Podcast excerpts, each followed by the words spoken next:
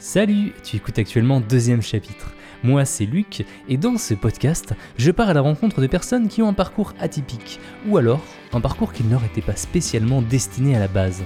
En bref, des personnes qui ont décidé de tout faire pour vivre une vie qui correspond à leurs valeurs. Aujourd'hui, c'est Camille qui m'accompagne pour nous raconter son parcours. Je connais Camille depuis presque un an maintenant, grâce à la communauté du podcast Avant d'aller dormir, et ça faisait quelques mois qu'on se disait qu'il fallait qu'on enregistre un épisode de deuxième chapitre ensemble. On va parler ensemble de son évolution dans le domaine de la mode et aussi de ses problèmes de sensibilité, d'angoisse et euh, d'agoraphobie qu'elle a personnifié comme un petit monstre sur son épaule, qui est d'ailleurs l'illustration de cet épisode. C'est un épisode un petit peu différent de ce que j'ai fait jusqu'à maintenant. Je n'avais pour le moment jamais l'occasion d'aborder ces sujets et euh, de l'incidence plus globale de notre environnement sur notre santé, mais c'est vrai que c'est un vrai sujet pour ma part en ce moment, mais je t'en parlerai un petit peu plus à la fin de l'épisode.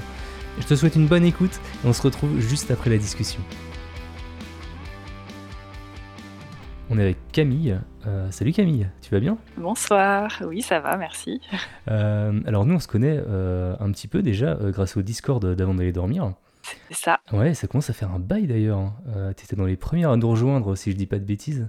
Bah, ça, ça va faire euh, presque un an. Je vais bientôt fêter mon anniversaire. il va falloir faire quelque chose. ouais, grave. Mais euh, ouais, ouais, j'avais regardé il y a pas longtemps et ça va faire un an. J'avais rejoint le truc euh, genre mi-avril, un truc. Ouais, ok, ok, ok. Et pour la petite histoire, c'est aussi toi qui as fait la, la photo pour illustrer le bah, deuxième chapitre? Ouais, tout à fait. D'ailleurs, je, te remercie encore hein, de, de m'avoir dépanné à l'époque. Je crois que je, limite, je t'ai demandé la veille de la sortie du premier épisode ou un truc comme ça, ou deux jours avant. Ça devait... Enfin, c'est même pas... Enfin, c'est moi qui me suis proposé, en fait. Tu, t'avais lancé un espèce d'appel à l'aide. Appel à l'aide, ouais. et euh, ouais, moi, ça m'avait amusé. Enfin, c'est le genre de truc qui m'amuse avec plein de contraintes et tout. Donc, euh, du coup, j'avais un peu sauté sur l'occasion. C'était cool. En, fait, je crois que tu t'avais répondu et euh, genre le lendemain matin, c'était fait, quoi. Je crois que le genre le soir même, j'avais dû faire des essais pour voir un peu ce qui te plaisait. Ouais, c'est ça. Et euh, savoir dans quelle direction aller. Et euh, le lendemain matin, je m'étais levée et j'avais la tête qui, qui, partait dans tous les sens. Et du coup, je m'étais dit, bon, vas-y, je le fais maintenant, parce que comme ça, après, euh, ça sera hors de ma tête, tu vois, genre, ça sera posé et ça sera plus à faire. Et premier essai, c'était bon, je crois, d'ailleurs. Bah ouais. il me semble que j'avais dû retoucher un peu les contrastes ou des mmh. trucs comme ça, mais ça avait été assez, assez rapide. On avait formé une bonne équipe. Ah, c'était parfait. Mais merci, merci beaucoup. je t'en prie. si moi je te connais un peu, bah, c'est pas forcément le cas de tous nos auditeurs. Et du coup, est-ce que tu pourrais commencer par nous dire qui tu es? Euh, bah, je m'appelle Camille, euh, j'ai 31 ans, euh, j'habite dans la région de Lyon. Ouais. Et dans, dans, la vie, je suis bijoutière et artiste pluridisciplinaire, on va dire. J'aime bien faire un peu de tout, donc voilà. ok, ça marche. Je pense qu'on va revenir sur pas mal de, de sujets. Ouais. Parce que c'est vrai que dans, dans, le Discord, justement, avant d'aller dormir, tu nous présentes pas mal de. On a un salon, en fait, vos créations. Ouais. Où euh, les gens peuvent, peuvent poster euh, bah, les choses euh, qu'ils créent, tout simplement. Il me semble qu'il avait été créé parce que j'arrêtais pas de poster des dessins sur le salon général. on en avait marre, en fait. ça, ça, ça, devait être ça. On va la mettre dans un salon, celle-là. Au final, ça a bien marché, hein, donc ça a bien pris. Ouais. Ouais, ouais, c'est clair, il y a plein de trucs. C'est cool. Ok, et eh ben, je te propose qu'on commence euh, à dérouler ensemble ton parcours. Euh, et on va commencer par le tout début. Euh, quand tu étais petite, tu voulais faire quoi plus tard? Alors, le premier métier que je me souviens avoir voulu exercer, c'était designer de chaussures. Attends, ça, ça vient d'où ça? J'en ai aucune idée, mais je me souviens que petite fille, je voulais être styliste ou styliste chaussures. Et je me souviens avoir eu une, grosse obsession et dessiner des chaussures à talons tout le temps. Et genre, je dessinais la cambrure du pied et après, je dessinais des, chaussures autour. Euh, voilà, euh, styliste aussi, mais j'ai vite, vu que la couture c'était compliqué et que ça me saoulait. Et mais styliste chaussures, ouais, je me souviens que c'est un truc, ça m'a vraiment ça m'a vraiment marqué. Quoi. Je ne sais pas si ça a été une période très longue, mais en tout cas, dans mon esprit de, petite fille, ça m'a vraiment marqué. Je me souviens dessiner des chaussures tout le temps, tout le temps, tout le temps. Ah, c'est fou ça. T'avais quel âge? Euh, Je sais pas, je devais avoir 8-9 ans, un truc comme ça. Ouais, plus petite, j'ai dû vouloir faire les classiques vétérinaires ou des trucs comme ça, mais hmm. le, premier métier dont je me souviens, c'était vraiment ouais, styliste chaussures. Styliste chaussures, ouais, bah, c'est pas courant, c'est pas banal. Ouais, je sais pas trop d'où ça sortait. Et euh, qu'est-ce qui t'a fait euh, dériver euh, justement euh, Parce que là, t'es pas styliste chaussures, euh, j'imagine. Non, bah, euh, non, non, aujourd'hui, je fabrique des bijoux, pas à mon compte, pour euh, d'autres personnes. Mm. Mais euh, en fait, euh, j'ai toujours voulu travailler dans le milieu de l'art ou de l'artisanat. Enfin, j'ai une famille, mon frère est ébéniste, par exemple. J'ai- On a toujours baigné là-dedans. Euh, on a toujours été encouragés à faire des choses de nos mains, dessiner, etc. Et euh, quand lui est rentré euh, dans ses études d'ébénisterie à l'école Boulle, qui est une école d'artisanat parisienne, euh, moi j'ai su que je voulais rentrer dans la même école parce que bah, ça, me- ça me vendait du rêve, clairement, quand tu as 15 ans et que tu vois les gens avec leurs cartons à dessin et tout. Ouais. Enfin, je, sais pas, je trouvais que ça avait trop la classe. Donc euh, j'ai voulu aller dans cette école-là sans trop savoir euh, Où t'allais mettre tes pieds? Ouais, et puis vers quelle euh, discipline me tourner, parce qu'il y a vraiment plein de trucs, de la ciselure, de la tapisserie, de l'ébénisterie, euh, enfin, il y a vraiment plein de disciplines euh, différentes. Et j'étais allée aux portes ouvertes, et en gros, j'ai vu bijouterie, et je me suis dit, ah bah voilà, c'est ça que je veux faire. Et voilà, j'ai passé les concours et j'ai été acceptée. Donc, c'est- je vais pas dire que c'était facile, Ouais. parce que ça l'était pas, c'était un concours quand même, mais j'ai été vachement encouragée ouais, par, par tous mes proches et même par mes profs qui, qui, qui trouvaient ça chouette comme discipline, quoi. Mais on, on est allé assez vite là en fait entre. euh, Ouais. J'ai l'impression qu'on on a, on a sauté de la petite fille de 8 ans à, à ton école. J'ai un peu l'impression que ma vie commence quand j'ai découvert la bijouterie, en fait. Je sais pas, c'est bizarre. Il y a toute une partie où c'est... Bon, voilà, j'étais ado, il n'y a pas grand-chose d'intéressant, à part Ouais. que je faisais du dessin, beaucoup. Ouais. Bon, j'avais pas de pratique euh, particulière. euh, J'étais une préadolescente, somme toute, complètement banale. ouais, banal, mais t'as quand même toujours euh, été au, au final attiré par, euh, par l'art quoi. Ouais, Mm. ouais, ouais, clairement. euh, bah, on, on a eu une, une culture et une, une éducation assez, pas artistique, mais on nous a toujours encouragés à. Enfin, tu sais, quand, quand on allait vers nos parents avec mon frère pour dire bah, je m'ennuie, c'était pas genre allume la télé et regarde un truc, c'était bah trouve de quoi t'occuper en fait. Si tu t'ennuies, c'est à toi de développer ton imagination pour Hmm. t'occuper. C'est pas à nous de te trouver une occupation sur un plateau d'argent en fait. Donc euh, souvent ma mère quand je lui disais je m'ennuie, elle me disait bah je sais pas dessine. Ok. Et euh, bah on avait des, des- plein de trucs pour dessiner, des peintures différentes et elle me sortait un ou deux trucs ou fait des collages ou tu vois. Enfin il y avait vraiment euh, tout le temps cette, euh, enfin dans, dans mon souvenir en tout cas il y avait tout le temps cette euh, cette espèce de stimulation de tu t'ennuies bah fais un truc avec tes mains, vas-y. Mais euh, je crois que même petite fille, euh, il paraît, je m'en souviens plus, mais il paraît que je passais mon temps à, à, à faire des potions magiques. Et mon père travaillait dans le milieu scientifique et genre il y avait des, des- des tubes à essai et il m'en donnait plein. Et genre moi je mettais de la terre, des paillettes, des perles, des trucs comme ça. Enfin tu vois, je, je fabriquais des trucs quoi. En gros, je- Des potions magiques, ouais, c'est intéressant. C'est un, Ouais. un bon concept. J'espère que tu les, Ouais. tu les mangeais pas après. mais- Non, non, non, mais ma mère en retrouve encore planquée dans des tiroirs chez elle. donc, euh, j'ai dû en faire quelques-unes. Euh, si si j'ai bien compris, donc tu t'es orienté, donc tu as t'as fait des études générales, et, euh, enfin en- au niveau bac, et après tu t'es orienté vers une école. euh, j'ai pas été jusqu'au bac. Ah, c'est avant, le bac? Ouais. Ouais, j'ai découvert l'école boule et la bijouterie en troisième, mais c'était trop tard, enfin, les dossiers avaient déjà été faits. Du coup, euh, j'ai fait une seconde générale dans l'optique de rentrer dans cette école. Ah, d'accord, je pensais que c'était du post-bac. Ok. Et Ah, non, c'est pour ça, c'est pour qu'on y arrive rapidement en fait. Ouais, ouais, voilà, Ouais, c'est pour ça. C'est parce que en fait, je suis rentrée dans cette école-là, euh, sortie de seconde, Ouais. à 16 ans, il me semble, 15-16 ans.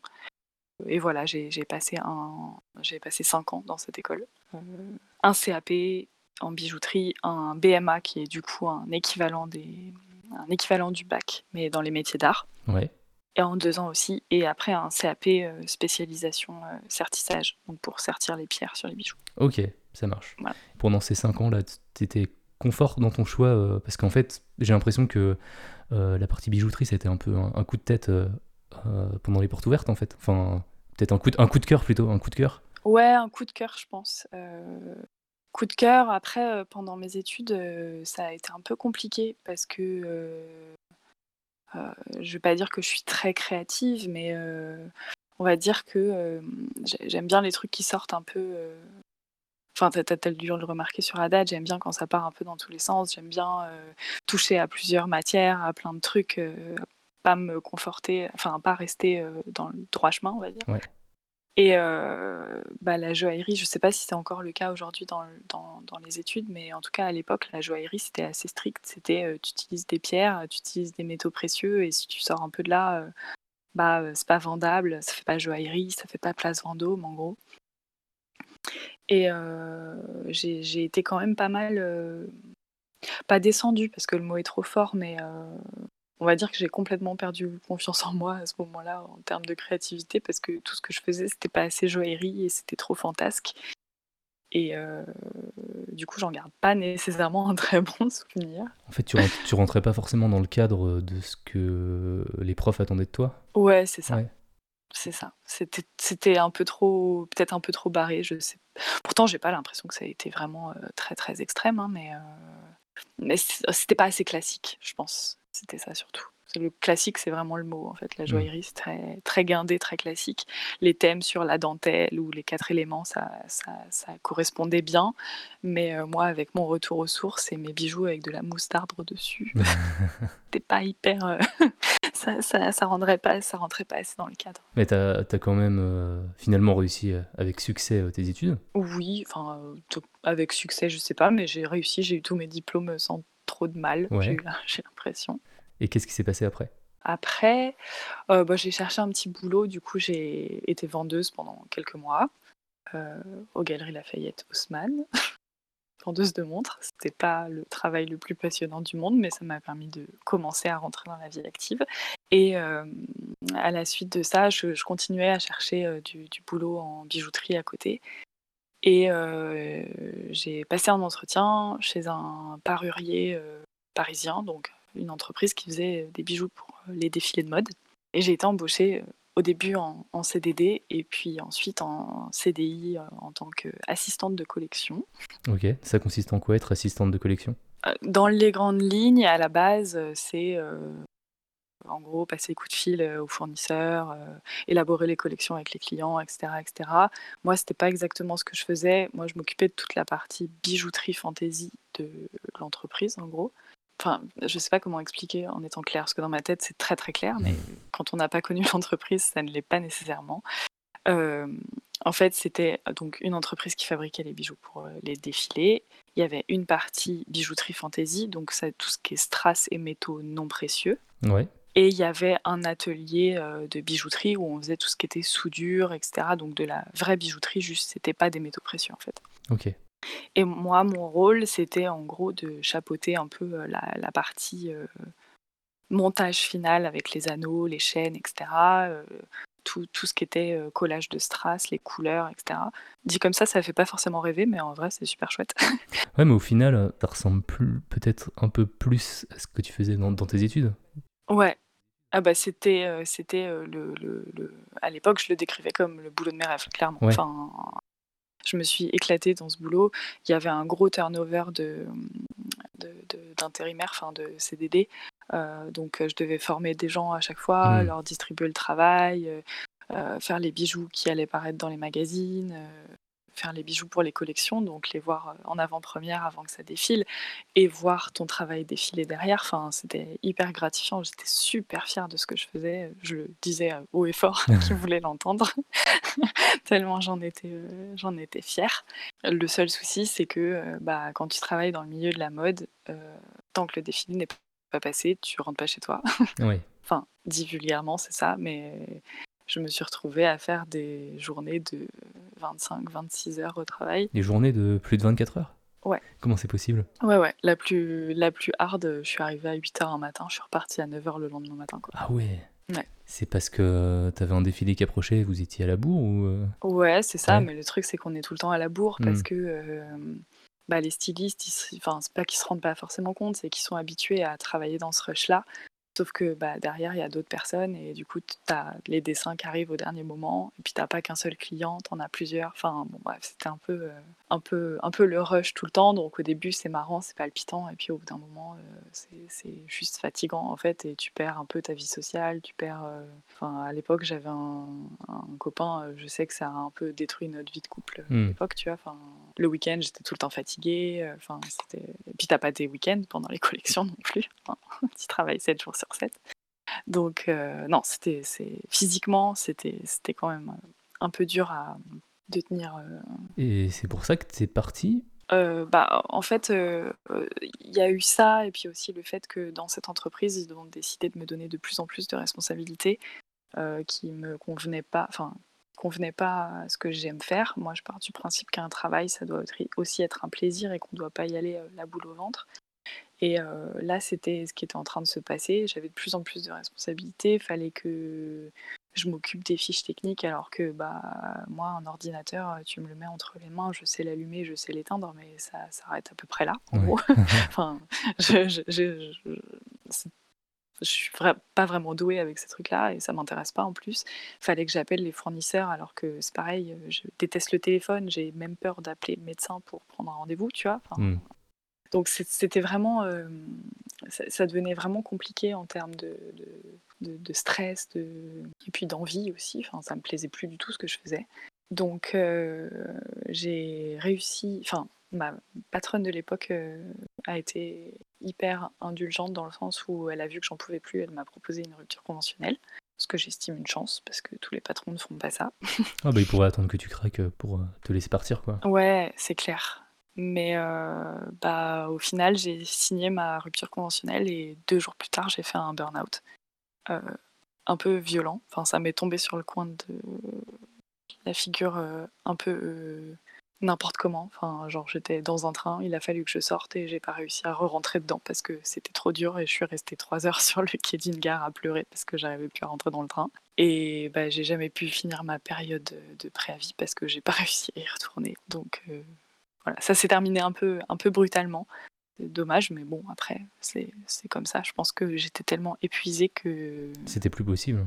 Ouais, voilà, c'est ça. Puis il y avait des allers-retours sur Paris, j'habitais à Versailles, j'avais une heure de trajet. Enfin bref, il y avait tout un, euh, un grain de sable, plus un grain de sable, plus un grain de sable. C'était le moment des attentats aussi. Enfin bref, il y a eu plein de choses qui ont fait que c'était plus possible, quoi. Enfin, ça devenait trop, trop toxique tout ça pour, euh, pour, euh, pour moi. Une question que je me pose, j'ai jamais fait de burn-out. Ouais. Tu le sens arriver ou alors c'est un truc, euh, c'est genre comme tu dis un peu une accumulation et puis euh, et tout d'un coup euh, bam c'est fini quoi.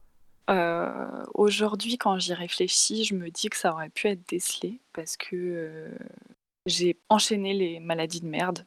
Enfin, vraiment, j'ai eu une pyélonéphrite, j'ai eu un virus à la thyroïde. Genre, tu vois, qui, qui a ça?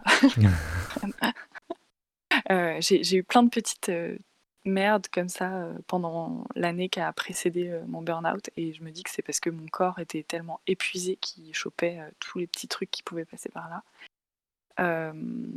Au moment de mon problème à la thyroïde, c'est pareil, j'avais des chutes de tension. Enfin, j'étais à 7 de tension toute la journée, tu vois. Enfin, Ça a dû m'épuiser aussi. Et par contre, j'ai vraiment pas compris ce qui se passait parce qu'un burn-out, en fait, tu, tu, maîtrises plus ce qui se passe dans ta tête. Et là, je me suis retrouvée du jour au lendemain euh, agoraphobe, claustrophobe, alors que je prenais le métro tous les jours et que ça me dérangeait presque pas d'être bloquée dans le métro euh, quand il s'arrête sous terre, tu vois. Enfin, là, j'étais plus capable de prendre le bus. Donc, euh, c'est- vraiment effrayant parce que bah, tu maîtrises plus ce qui se passe dans ta tête, en fait. Hmm. Ouais, effrayant. c'est Ouais, c'est ouais, c'est comme s'il y avait quelque chose qui avait un peu cassé et puis euh, Ouais, et, et ça t'a changé en fait. Ouais, c'est ça. Et puis tu comprends pas parce que bah, tu as envie que ça s'arrête, mais bah, tu sais pas ce qu'il faut faire pour redevenir comme avant. Et petit à petit, tu comprends que bah, comme avant, c'était comme avant. Et maintenant, il va falloir euh, avancer euh, comme ça, en fait. Enfin, il va falloir apprendre à gérer ça euh, pour avancer avec parce que bah, ça reviendra pas comme avant, en fait. Ou alors, euh, enfin lentement mais sûrement quoi. Ouais, bah, ça, marque, euh, ça marque à vie. hein. Ouais. Enfin, toutes les personnes euh, qui sont passées par là, avec qui j'en ai discuté, on est toutes d'accord pour se dire que c'est Hmm. une période de notre vie qu'on ne pourra pas oublier, tu vois. Enfin, Ouais. Alors qu'est-ce qui s'est passé là, une fois que t'as as fait ton burn-out? Bah, je me suis séparée de mon copain de l'époque en même temps. Ouais. Du coup, je me suis retrouvée en région parisienne, sans taf, sans mec et sans appart parce qu'on vivait ensemble. OK. En grande fille que j'étais, j'ai pris la décision d'aller me réfugier chez ma maman, mmh. qui m'a accueillie à bras ouverts. je me suis un peu laissée vivre, pendant deux mois, je pense, un ou deux mois, dans le sens où j'avais une très bonne amie, qui habitait pas très loin de chez ma mère, dans le 49. Tu connais? Je connais. Hein. Bah, j'étais à Cholet et ma meilleure amie, habitait à Montaigu. Du coup, c'était pas très loin et c'est vraiment à côté de chez moi. Ouais, c'est clair et bah, en fait, je me je me suis retrouvée à être à côté de ma meilleure amie et et en plus, c'était l'été, du coup, bah, on a fait la fiesta à Nantes tous les soirs, on sortait en boîte. Enfin, en plus, elle, travaillait en 2-8, donc bah, en gros, elle partait travailler la nuit, et puis moi, je me réveillais le lendemain matin, elle arrivait avec les croissants, tu vois. Enfin, bref, c'était un, super été, j'en garde vraiment un super souvenir. On a fait la fête, on s'est éclaté, c'était vraiment top. Et euh, j'ai trouvé un appart euh, donc euh, à Cholet, dans cette merveilleuse petite ville. c'est très sarcastique hein, quand je dis ça. j'ai détesté habiter là-bas.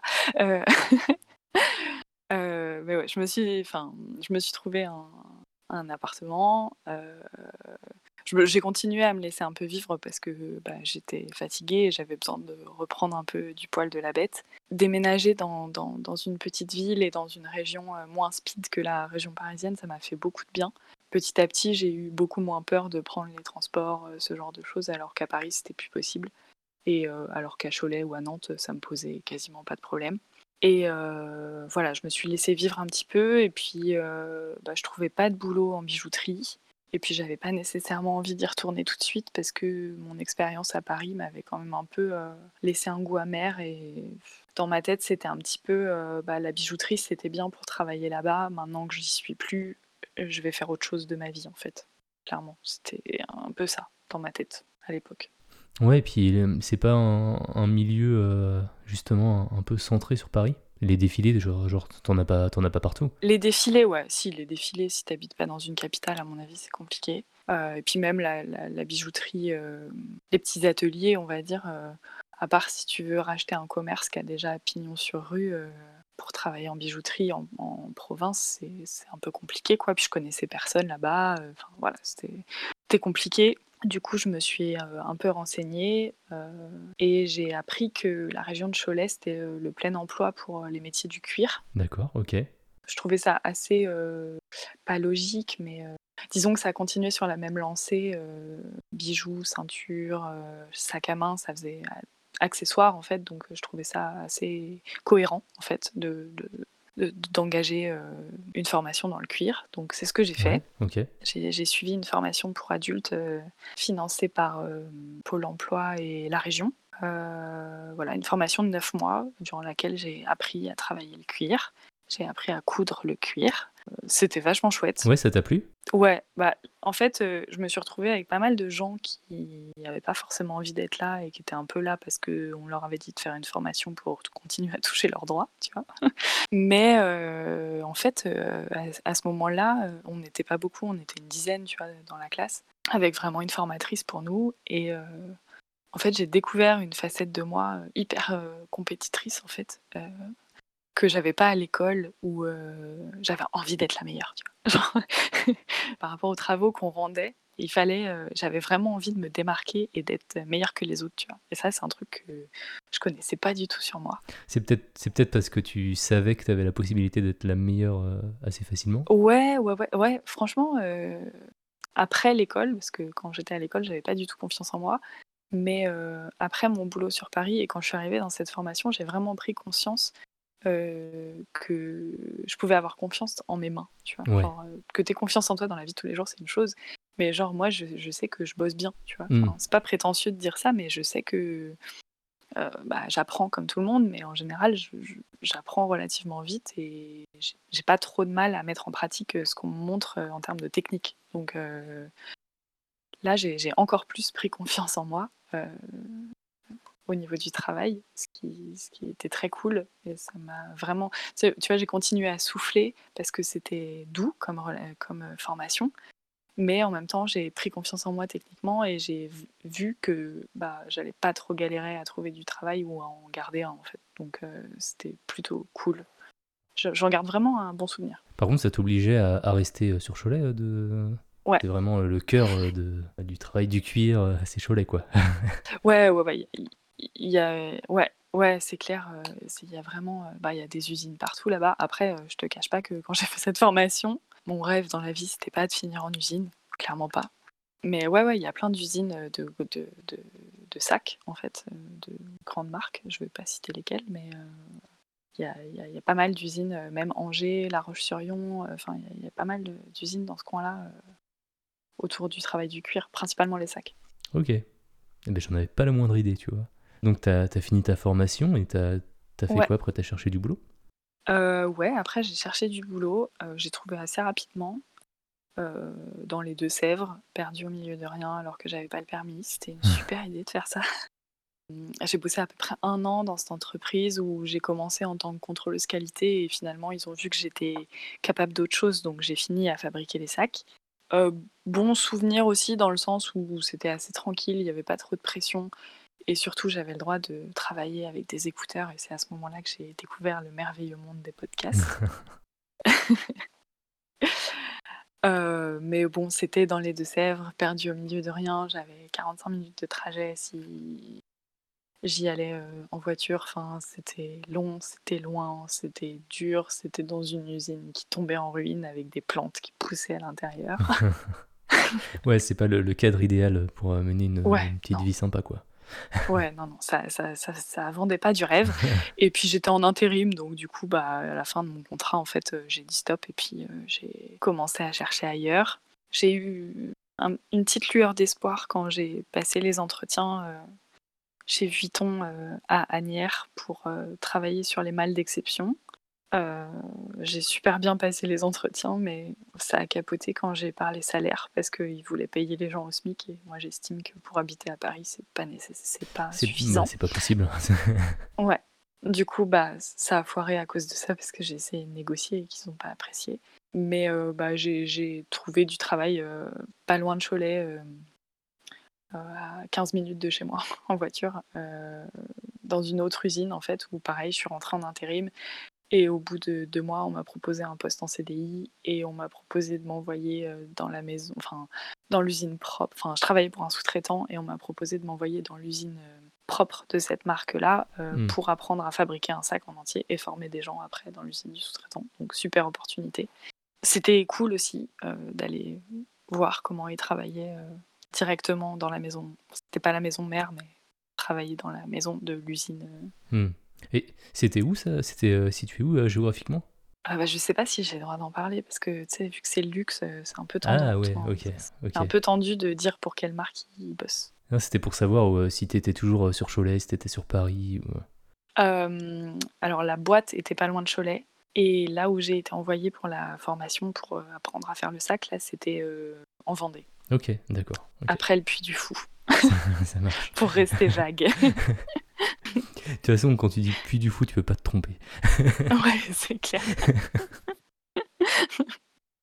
c'est la tour Eiffel de la Vendée. c'est ça, c'est exactement ça. ok, et du coup, ça t'a bien plu aussi? Euh, Aller dans, enfin, dans cette grande usine là en Vendée, c'était cool. Euh, par contre, une fois que j'ai été revenue euh, chez le sous-traitant à côté de Cholet, ça s'est vite dégradé parce que j'avais un chef oppresseur. Euh, qui comptait combien de fois j'allais faire pipi dans la journée, etc. C'était, difficile euh, au quotidien. Euh, j'y suis restée parce que bah, j'avais pas trop d'optique d'aller ailleurs. Je savais pas trop où aller. Je me disais que j'allais peut-être aller habiter sur Nantes, mais c'était pareil. Je savais pas trop où aller bosser, etc. Donc j'étais un peu dans le flou. Vraiment, j'étais, perdue. Je restais là-bas parce que j'étais en CDI. C'était vraiment. Puis c'était l'usine.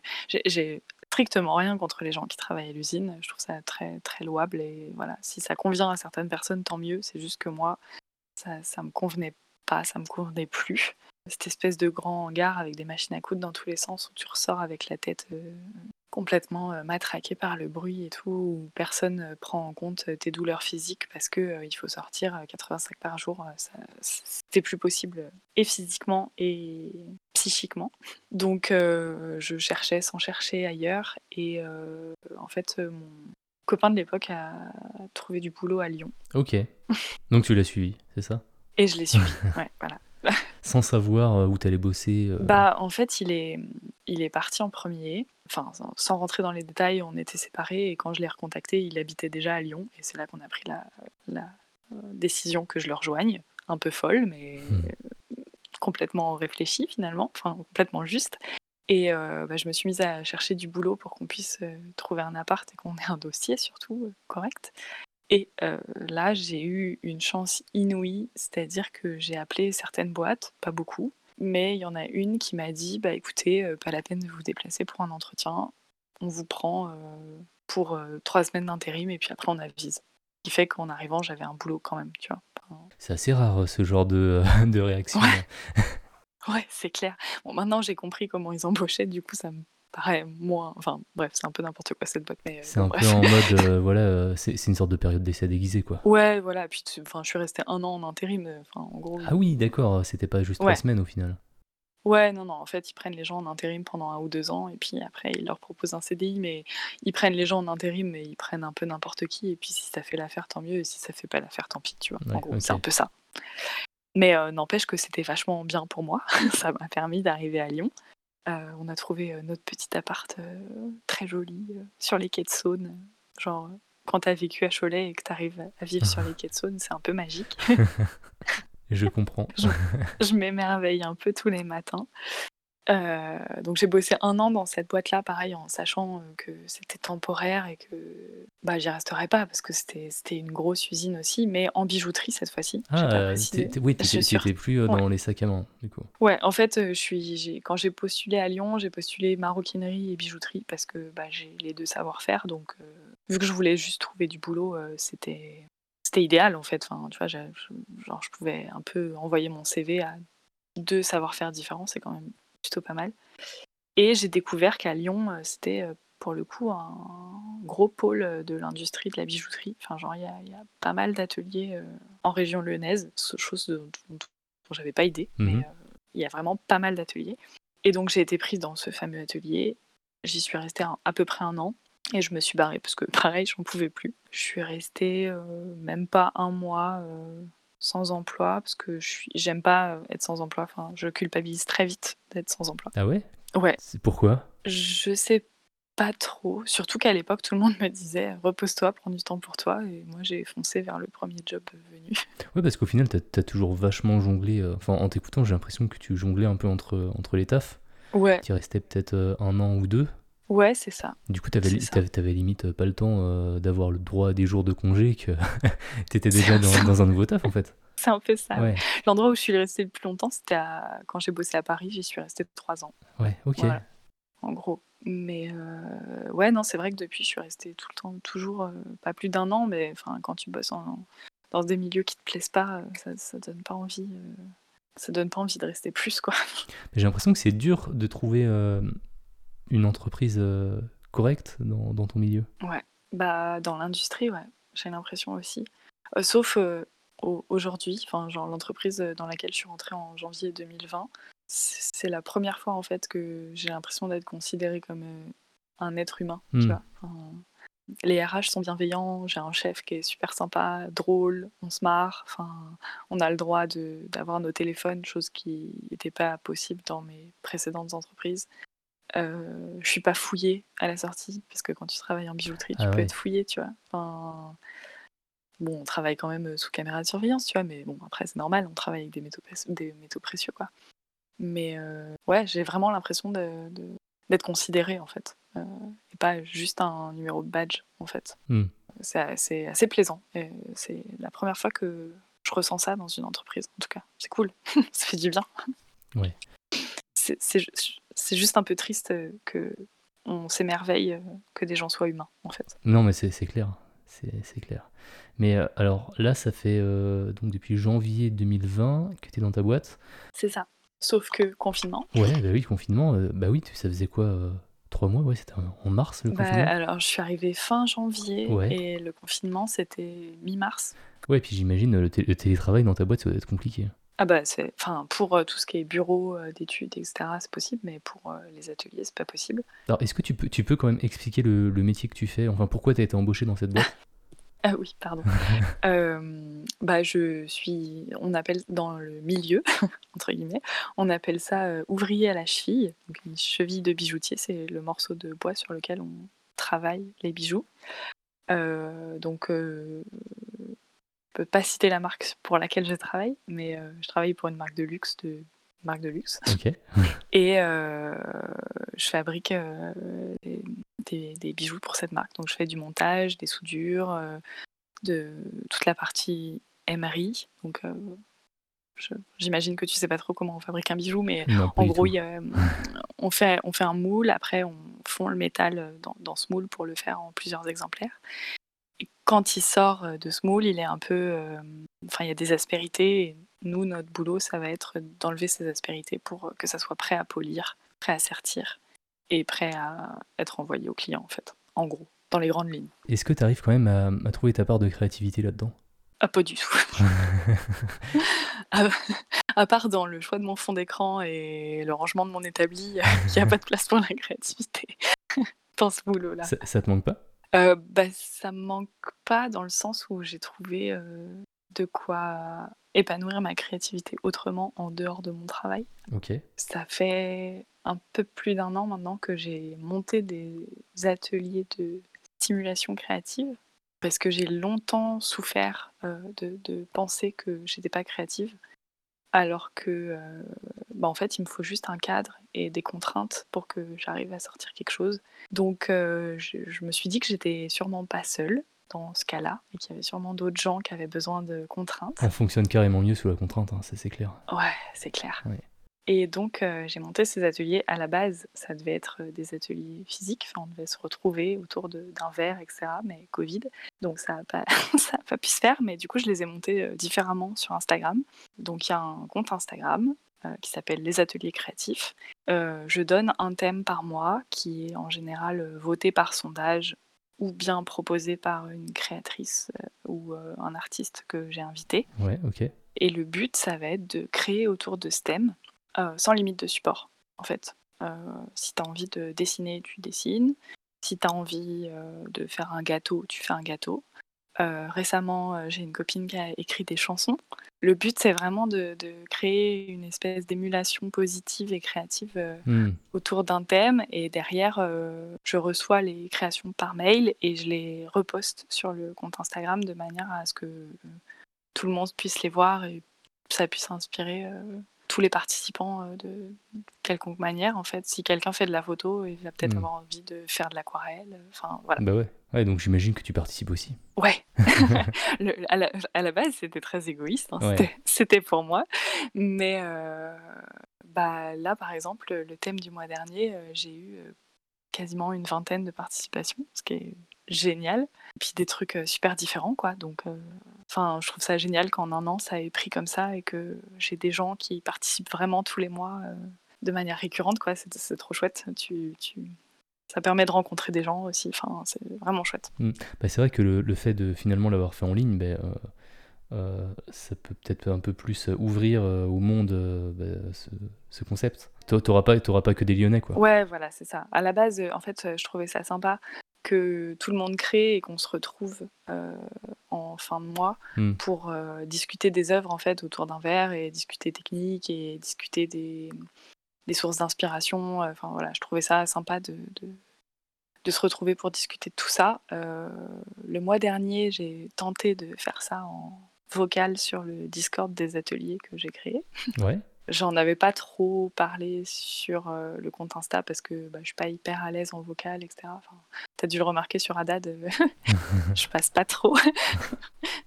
Moi non plus, hein, Euh, au final. ouais. il, y a, eu une époque où tous les soirs il y avait des vocaux et genre Ouais. j'étais là, Hum, j'aimerais bien y aller mais j'ose pas. Et euh, D'ailleurs, merci quand même de, de m'accorder du temps et au final, ta confiance pour, pour un- tout un épisode. hein. Tu, tu parles de toi pendant Ouais, une mais- heure quand même. hein. ouais, c'est vrai. c'est vrai, mais j'ai pas, vu que je t'écoute souvent dans les podcasts que tu fais, peut-être que du coup je suis plus en confiance et que ça me dérange moins. Je, je sais pas, je pourrais pas te dire. Ouais, j'étais pas trop trop stressée, donc Ouais, ça va. tant mieux. Mais euh, ouais, du coup j'ai essayé de modifier euh, ces rendez-vous qui devaient avoir lieu en physique et du coup de faire ça en vocal euh, le mois dernier. Et euh, bah, on était six et c'était trop cool de pouvoir discuter de tout ça. Donc je, je vais peut-être réitérer l'exercice plus régulièrement maintenant, enfin, tous les mois du coup. Ah bah carrément. Bah écoute, je, je mettrai le lien du, du compte Insta dans la description de l'épisode. Trop cool, merci. Et sinon, t'étais parti à, à me parler justement de ton arrivée dans la boîte où t'es actuellement.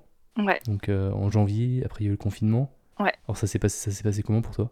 Euh, bah, j'ai pas trop souffert du premier confinement. Euh, comme tout le monde, j'étais surprise et, et c'était compliqué de sortir, ce genre de choses. Enfin voilà, j'appréhendais mes sorties. Mais euh, le, le confinement en lui-même, j'en j'en ai pas tant souffert dans le sens où euh, c'était pile poil la période où le soleil donnait à ma fenêtre. Donc j'ai bronzé comme jamais. T'es- Tu devais être la seule en fait euh, à revenir Ouais, mais j'étais bronzée que- euh, bicolore. hein. Enfin, je, je pouvais bronzer que devant, tu vois. Je pouvais pas bronzer derrière. Du coup, c'était un peu, un peu ridicule. mais C'est pas grave. Euh, et puis, euh, ça a été un moment où je me suis vraiment accordée de vivre à mon rythme, en fait, et de faire ce que j'avais envie de faire au jour le jour. Chose que je me permets pas nécessairement dans la vie, tous les jours, en fait. Enfin, vraiment, je me levais en me disant, alors, qu'est-ce que j'ai envie de faire aujourd'hui? Ah, c'est trop bien ça. je je j'avais pas de contraintes en fait euh, du tout. Et c'était c'était assez doux finalement euh. enfin voilà on regardait des, des films euh, nuls avec mon copain. On adore les films euh, d'horreur nuls. Voilà on regardait ça plusieurs fois par jour Euh, on se faisait des bonnes bouffes euh, enfin tu vois genre c'était quand même euh, C'était une petite pause en fait au final. ouais voilà puis on a la chance de super bien s'entendre avec mon copain et du coup ça nous a presque encore plus rapprochés quoi donc non franchement j'ai pas souvenir de l'avoir Enfin, c'était stressant et anxiogène, bien sûr, parce que c'est pas une période facile, mais, mais je l'ai pas si mal vécu que ça, quoi. Hmm. Je sais plus combien de temps il a duré le, le premier confinement. Il a duré un mois à peu près? Ah non, c'était de mars à mai. Ah oui bah tu vois, j'ai complètement. euh, je pense que je pense que j'essaie de sortir euh, ce- ce- l'année 2020 de mon esprit. Du coup, je- je- j'oublie Je tout. crois que petit à c'était petit. genre le 15 mars jusqu'au 11 mai, un truc comme ça, je crois, Ah oui, c'est ouais peut-être maintenant que tu le dis. il me semble. Et donc t'as repris euh, le taf à ce moment-là? C'est- Donc t'étais en chômage partiel jusqu'à. Euh, ouais. ouais. j'étais en chômage partiel et j'ai repris euh, début juin parce que c'est une grosse entreprise dans laquelle je travaille, on est plus de 200 et euh, du coup ils pouvaient pas faire reprendre tout le monde en même temps, donc ils ont fait reprendre euh, petit à petit par groupe. Moi j'ai repris début juin, très bizarre de s'habituer à travailler avec un masque. Ah oui, ouais. Surtout quand tu écoutes des podcasts toute la journée et que tu as des lunettes de vue, tu as un peu l'impression d'être dans un scaphandre. Ah oui, c'est que du coup tu pouvais continuer à écouter tes podcasts en plus. Ah, c'est pas mal ça. Ouais, ouais, ouais. Là, c'est vraiment cool, on a le droit. Mais bon, euh, pareil, s'habituer à manger à la cantine avec des plexiglas euh, entre nous pour euh, nous protéger. euh. Ah ouais, ça, ça, ça, ça, ça Ouais. doit être très très bizarre ça. Ouais, c'est bizarre, ouais. Ouais. Mais euh, bon, après, on s'y fait. hein. Enfin, j'essaye de- d'être assez résiliente euh, sur le sujet, en fait, à me dire que bah, de toute façon, on n'a pas le choix, donc autant essayer de s'y faire du mieux possible plutôt que d'être réfractaire et de subir encore plus, tu vois. Enfin, je suis assez docile comme, comme fille, du coup. euh, Plus résiliente, je pense. Ouais, voilà, j'ai cette facilité-là de me dire, euh, oui, bon, c'est sûr, euh, c'est dur, on en chie, mais bon, de toute façon, on n'a pas le choix, donc euh, bah, autant l'accepter de manière douce, tu Ouais. vois, plutôt Mm. que... Enfin, je dis ça, mais c'est pas facile tous les jours, hein. Oui, ben, pour moi comme pour tout le monde. là, là, on approche doucement au présent, mais il s'est quand même passé quelque chose entre temps. Alors je sais pas, je brûle peut-être des étapes, hein, je te laisse continuer. non, non, non, bah, j'ai repris le... En gros, j'ai repris le boulot en juin, ça s'est bien passé. Euh, j'ai eu les vacances euh, du mois d'août, enfin, les Ouais. vacances d'été. Euh, et j'ai repris le travail en septembre, et, enfin fin août et début septembre. j'ai fait ce qu'on appelle une crise d'anxiété généralisée. Et, et- et- donc ça, ça, on est d'accord que c'était différent de- du burn-out que tu avais vécu plus jeune? Bah, pff, franchement, différencier les deux, pour moi, c'est compliqué parce que j'ai eu quasiment les mêmes. euh, euh, je, je sais pas si j'ai de nouveau fait un burn-out ou si c'était. Enfin, j'ai eu l'impression que c'était moins compliqué quand même cette fois-ci, mais euh, c'était quand même assez, assez similaire en termes de symptômes psychologiques. Et là, c'était de nouveau problème agoraphobie. Ouais. Ok. Bah, au, au, début, au début, c'était pas de l'agoraphobie. Au, au, début, c'était vraiment une, une inquiétude beaucoup trop importante. Ce qui fait que, en fait, quand, quand je sortais dehors et que je voyais les gens, euh, le fait d'imaginer que tous ces gens-là habitaient dans des appartements, donc dans des petites cases, et avaient tous leur vie, euh, genre euh, je mange le soir, je prends ma douche le matin, etc., ça me paraissait complètement effrayant. Genre, je... c'était beaucoup trop, en fait, tu vois, et je pensais aux planètes et du coup à comment ça fonctionnait. Enfin, en fait, tu t'inquiètes pour des trucs auxquels tu penses pas habituellement, ou alors tu t'y penses par curiosité. Mais là, c'était vraiment euh, genre les planètes, je trouvais ça hyper inquiétant, tu vois, parce que ça flotte et genre c'est chelou. Enfin, bref, c'était devenu euh, ouais, une inquiétude euh, complètement irrationnelle en fait. Tu te posais des questions sur tout au final Ouais, et tu maîtrises pas. Genre, euh, tu sors faire tes courses et tu croises une personne et tu te dis, ah, mais cette personne, elle a une vie. Mon Dieu, mais c'est terrifiant qu'elle ait une vie. Ah. Alors qu'en en fait, non, c'est normal. mais euh, tu, tu maîtrises pas du tout ton inquiétude et voilà. C'était au début, c'était ça et euh, petit à petit, en fait, à force de ressentir ça quand j'étais surtout à l'extérieur, je pense que j'ai fait un amalgame entre extérieur et désagréable, hmm. ou extérieur et danger, en fait. Extérieur égale danger, quoi. Ouais, voilà. Il y a eu deux ou trois fois où j'ai fait des crises d'angoisse à l'extérieur. Et euh, à ce moment-là, euh, les crises d'angoisse, je savais pas trop ce que c'était et je savais pas trop comment les appréhender. Du coup, euh, bah, j'ai vraiment, ouais, vraiment associé l'extérieur aux crises d'angoisse, à l'anxiété, à toutes ces choses négatives. Et de plus en plus, euh, j'ai eu peur de sortir. Enfin, même aller chercher du pain, euh, il fallait que je me prépare. Euh, j'étais au bord des larmes. Enfin, bref, c'était hyper compliqué à, gérer. Moi, ce dont je me souviens à cette période, c'est que tu en parlais pas mal sur le Discord. Ouais. Je sais pas si ça t'a fait, ça te faisait du bien d'en parler, mais je sais pas, nous, bah on, je sais pas, on essayait un peu de, de, t'aider à notre piètre niveau, tu sais, on était loin, on pouvait pas trop, mais. Ouais. Bah, je pense que ça m'a aidé. On essaie d'envoyer des ondes positives un peu, mais.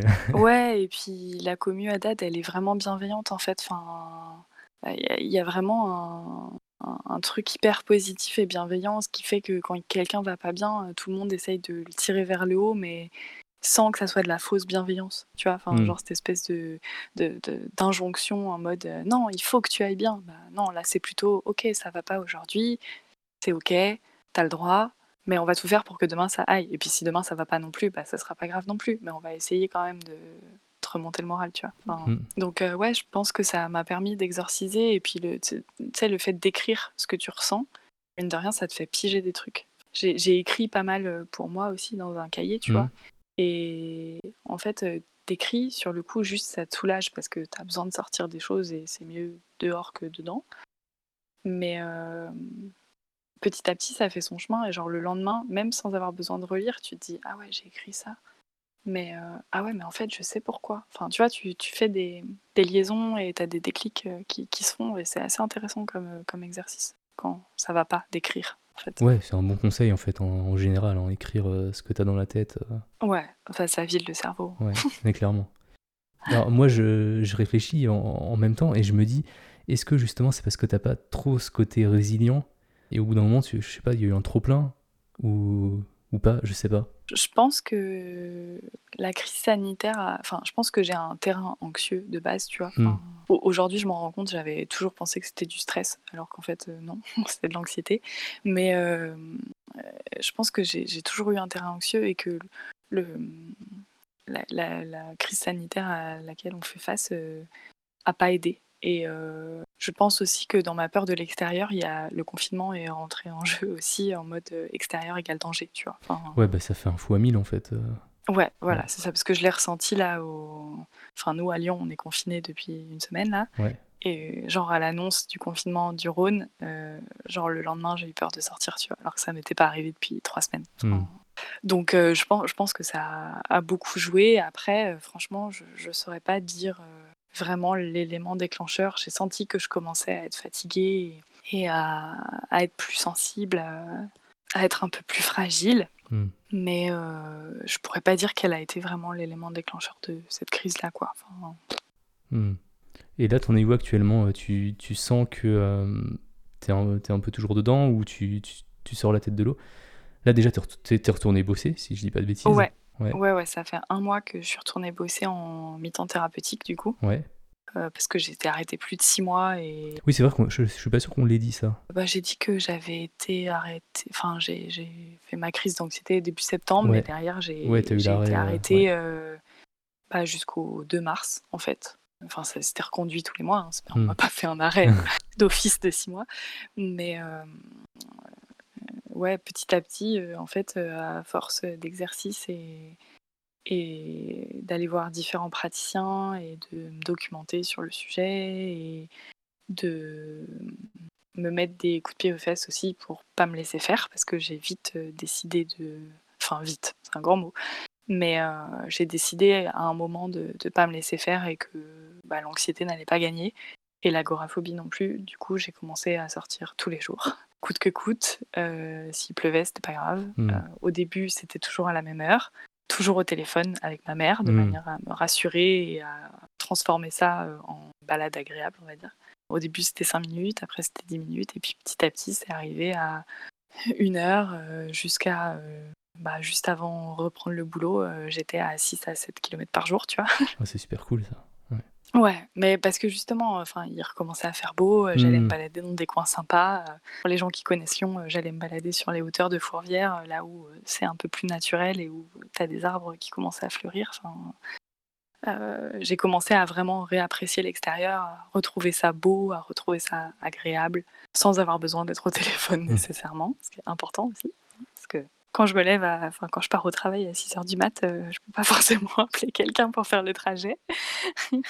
Mais euh, voilà, à force, à force d'essayer et euh, à force de comprendre aussi euh, les, ce qui crée un peu les crises d'angoisse, comment elles se matérialisent un petit peu, enfin, apprendre à les appréhender différemment en fait, à pas les subir et à se dire plutôt, ok, bah si j'ai une crise qui arrive, c'est parce que j'ai des choses à sortir et que j'arrive pas à les extérioriser autrement, donc bah ça va sortir de cette manière-là, ça sera pas agréable, mais ça va durer 5 minutes maximum et derrière ça ira mieux en fait. Hmm. C'est bête à dire parce que c'est jamais agréable une crise, mais euh, euh, vraiment de, comprendre que c'était pas un ennemi en fait et que c'était là plus pour me permettre de sortir des choses que j'arrivais pas à sortir autrement, euh, bah, ça a tout changé et vraiment du jour au lendemain j'ai vu une différence.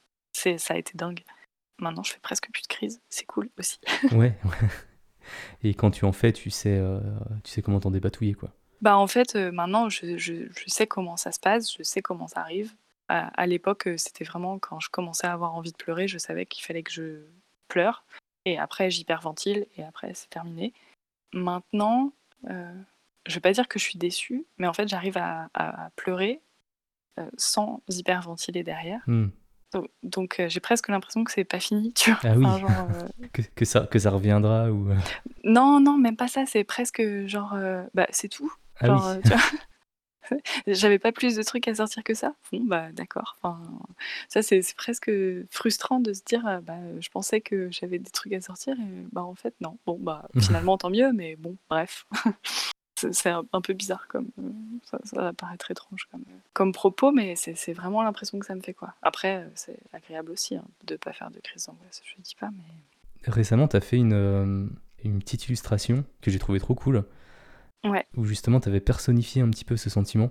Ouais. Ça ressemble à une petite, euh, un tout petit monstre, petite boule. une petite boule de poil euh, qui, est sur ton épaule, ouais. euh, qui t'accompagne en fait. C'est ça. J'ai vraiment trouvé l'image bah, top quoi. Je sais pas si tu veux en, parler un peu plus longuement, mais. Bah, en fait, elle, elle, a du sens aussi dans le sens où j'ai des problèmes de, de tension dans, dans le dos.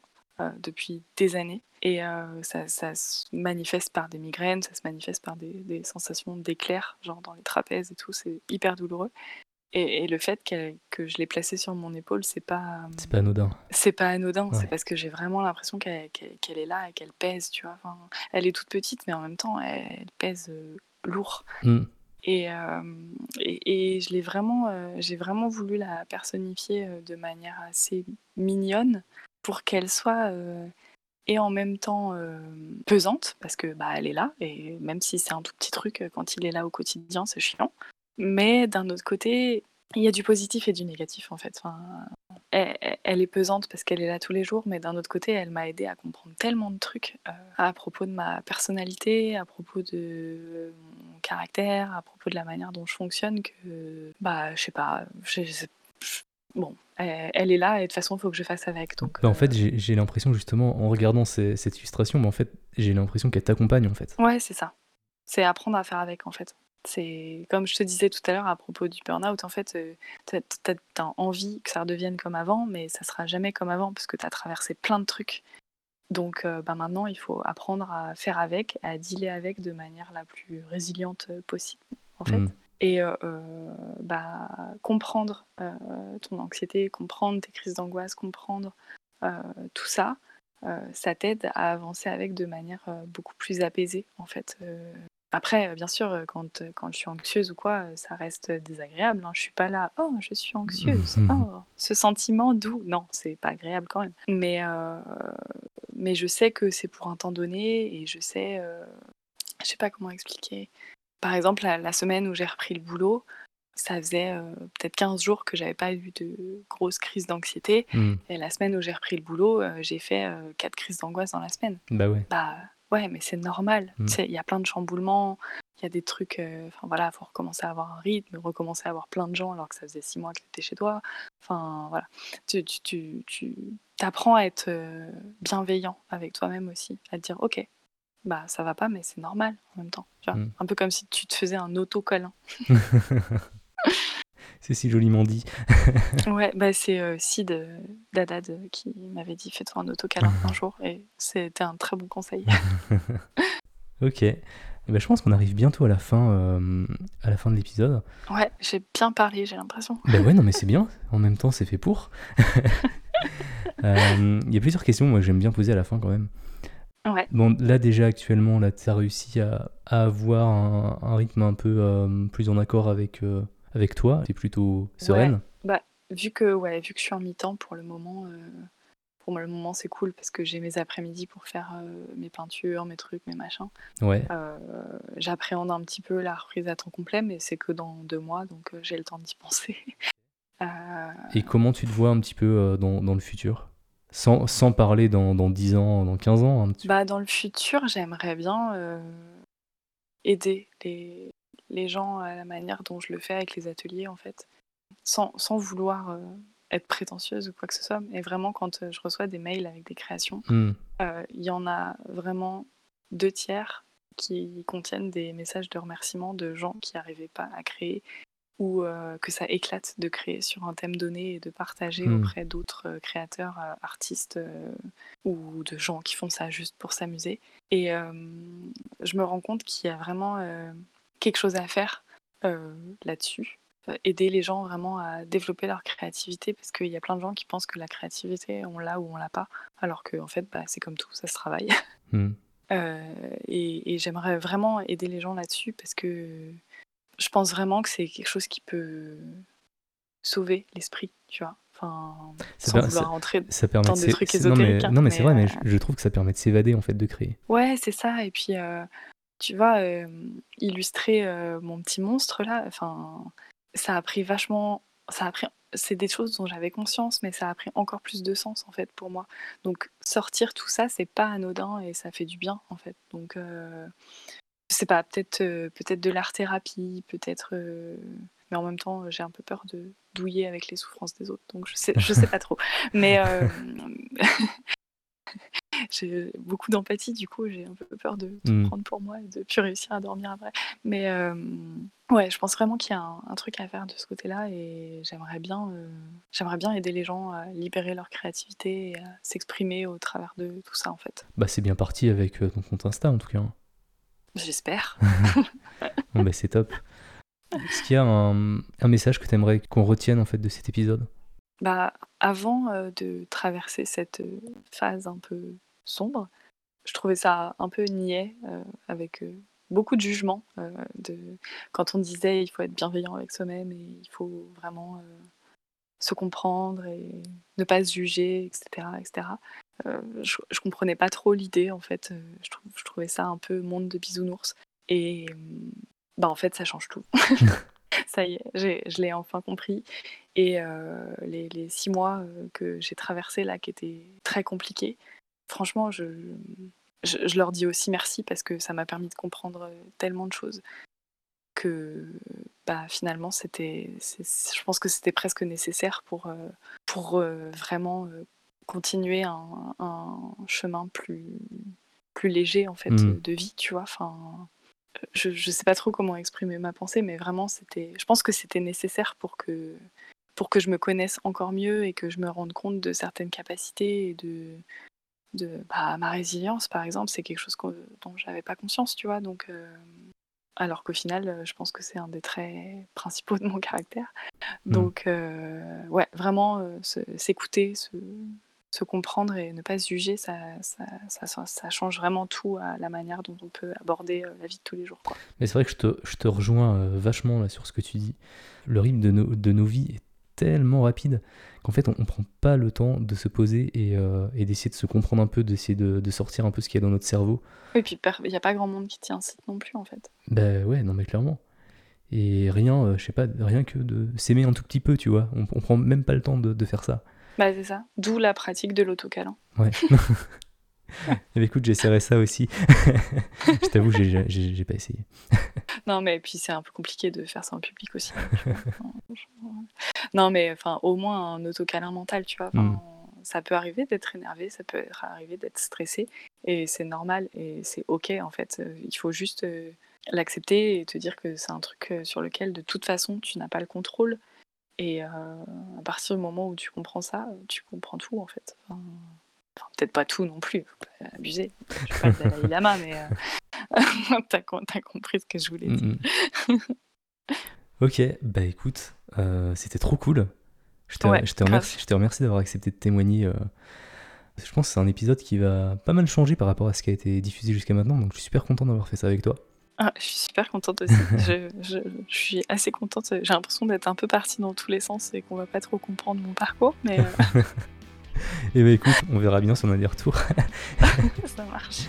Et puis bah, je te remercie encore une fois et puis je te dis euh, à très bientôt. Ça marche, à bientôt. Salut. Salut. Merci d'avoir écouté cet épisode jusqu'au bout. J'espère que cette discussion t'a plu. Encore un grand merci à Camille pour son témoignage et surtout euh, pour la confiance qu'elle m'a accordée pour le relayer. Euh, sur un point de vue un petit peu plus perso, euh, il y a certaines choses qui ont pas mal résonné en moi dans ce qu'a dit Camille. je sens que j'ai un petit peu de mal à trouver ma place professionnellement et je compense en travaillant énormément pour essayer de justement construire ce deuxième chapitre dont je te parle dans ce podcast. Si tu me suis un petit peu et que tu écoutes Minimali, j'ai même fait une période de sommeil polyphasique pour avoir un petit peu plus de temps pour bosser dans ma journée. Mais mon but, euh, c'est pas non plus de tester ma résilience pour voir jusqu'où je peux aller avant de craquer. Alors j'ai plutôt décidé euh, de réorganiser un petit peu mes priorités. Je garde des objectifs ambitieux en tête, bien sûr, mais j'ai décidé de les découper pour ne pas m'éparpiller et qu'ils ne me paraissent pas non plus insurmontables. Et surtout, j'essaye de prendre plus de temps pour moi. Alors je vais pas aller aujourd'hui plus loin sur le sujet, euh, ça mériterait un épisode à part entière. En tout cas, si toi aussi tu aimerais passer derrière le micro pour me raconter ton deuxième chapitre, eh bien n'hésite pas à me contacter sur Twitter, sur Instagram ou par mail. Euh, tu peux également t'abonner à ma newsletter dans laquelle je partage mes sorties d'épisodes et mes états d'âme.